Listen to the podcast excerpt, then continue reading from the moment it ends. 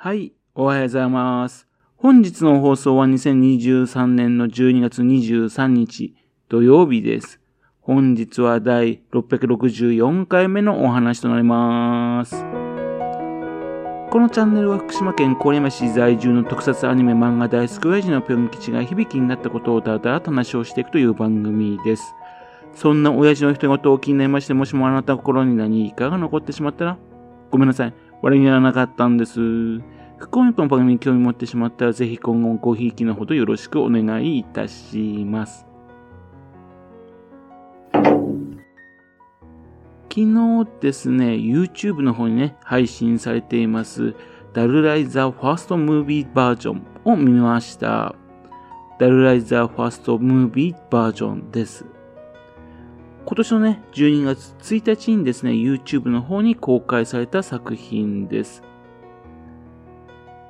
ダルライザーのね、映画バージョンというとですね、2017年に公開されたライズという作品があるわけですがね、あれとは別のものです。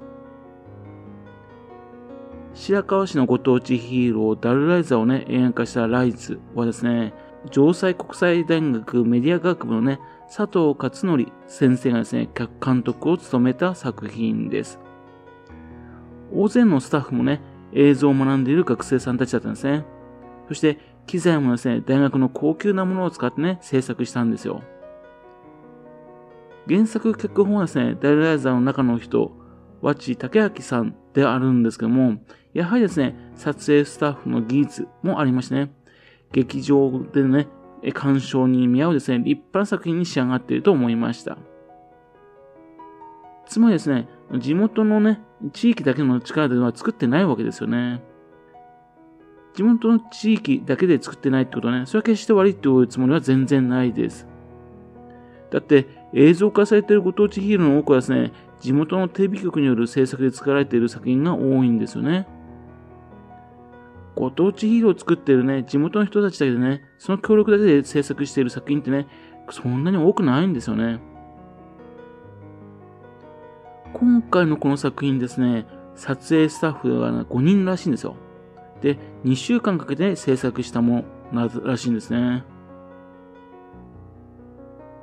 というわけで、今回は地元で作った映像という形になります。今回のね、このダルライザーファーストムービーバージョン、監督はですね、ダルライザーの中の人、和地武明さんであるんですけども、もう一方いるんですね。妹厚夫さんという方です。和地さんにとってはですね、原作、脚本だけでなくね、いよいよ監督にもチャレンジってことですね。自分の思い通りの映像が作れるってことね、多分ですね、夢だったんじゃないでしょうかね。もう一方のね、妹厚夫さんって、あれってあれだろうと思ってグーってみたんですよ。グーってみたのね。うん。そしたらですね、シェアカーに移住してきた方らしいんですね。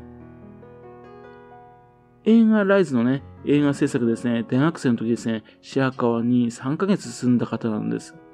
で、大学卒業後ですね、東京の方でね、CM 制作の仕事を数年間した後ですね、地域おこし協力隊の白川でね、募集があるっていうんで、それで移住してきた方らしいんですね。以前のライズの制作に関わっていた方です。嬉しいですよね。ダルライザーがきっかけになりましてね、白川に移り住んできたというわけですよね。妹さんはね、そんなわけで、脚本の方にも参加していますしね、カメラ助手だとかね、あるいは怪人の中の人とかね、いろんなところにこの作品の中で関わっています。それと、脚本の方はね、大ラザーの中の人、野町武明さんと、土井美奈子さんって方なんですよ。土井美奈子さんって誰だろうと思ったらですね、先ほどね、妹厚夫さんと同じくですね、一緒にですね、地域おこし協力隊のね、一員として白川に来た方らしいんですね。このこともね、いろいろなところにね、作品の中に関わっていました。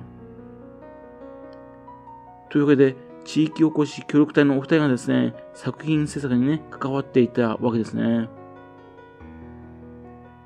地域おこし協力隊の仕事ですね、良い才能、能力の使い方だなと思いました。せっかくですね、才能、能力があってもですね、夢を見てですね、地域おこし協力隊に参加したのにですね、地元の側の方にね、それを活用できる場ね、それを与えることができなくてですね、双方の思いがだんだんずれていきましてね、協力隊をやめてしまうという話をね、よく聞いたりするんですね。その点ですね、白川氏はね、うまくいってるなというふうに思いました。で、今回のね、作品のね、あの、基本のストーリーはですね、ダルライザーの舞台の一つ、それを映像化したものです。悪の組織大豆がですね、人から夢を奪うね、計画なんですね。で、機械を使いましてね、眠っている人をね、操れるようになったと。その怪人バク、それとね、ダルライザーが戦うっていうものです。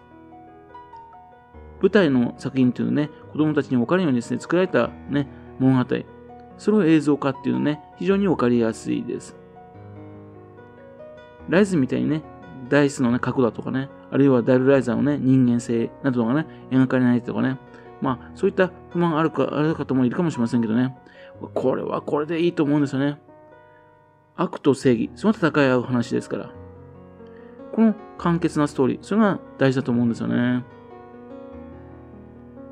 正直とですね、映像的にはですね、ライズを知っているだけあってね、少し劣っているように見えます。それは致し方ない。しかしですね、完全にですね、ね、あの、映像だけでね、専念して食べているわけでない人間が作った作品としてはですね、かなり良い作品ではないかと思っています。光手袋だとかね、小道具だとかね、背景のね、パソコンの画面とか、非常にね、よく頑張ってると思いましたしね。またと、あの、ダイス1とね、ダイス6がですね、仲が悪いとかね、サイコロの対面同士、ね、1と6だとか、2と5だとかね、それ同士はね、仲が悪いっていうね、あの、ダイスの設定通りなんですね。っていうんで、あと、ダイスのね、6人のキャラがね、ちゃんとね、この短い話の中にちゃんと個性も描かれていましたし、まあ、なかなか良かったなと思ってるんですね。そしてですね、何よりですね、映像の物語、このムービーの物語からですね、舞台の物語へ繋がっているストーリーってなっても良かったですね。そして何よりも良かったのはですね、夢は奪われることがないっていうですね、メッセージをちゃんと伝えているってことですね。これがいいですね。これさえね、しっかりしてればですね、いい作品になったと思ったんで、それちゃんと伝わってんで、いい作品だと思います。残念ながらですね、話の中に出てきますね、試写会で行われていた夢フェスタ、夢フェス、ね。まあ、以前はですね、試写会の方で夢フェスタっていうのが行われていたんですね。それは現在行われていないんですけどね。で、ラスト、ね、ダルライザーのテーマソングが流れるんですがね、おー、懐かしいと思いました。自分この CD 買ったんですよね。で何度も何度も聴いた曲です。映画ライズの方にですね、この曲が流れなかったらね、それはちょっと残念だったんですね。やっぱりこの曲じゃなきゃ、というふうに思いました。カラオケで歌うと大変なんですけどね、これ結構ね。というわけでですね、今回ですね、ダイライザーの新作映像、ダイライザーファーストムービーバージョンを見ての感想を話させていただきました。今後もね、ダイライザーのムービーバージョン、ね、作られていくといいなと思っております。ぜひね、期待したいと思っております。はい。それではまた次回よろしくぴょん吉のお宅の話をお付き合いくださいね。本日も来てくださいまして、誠にありがとうございました。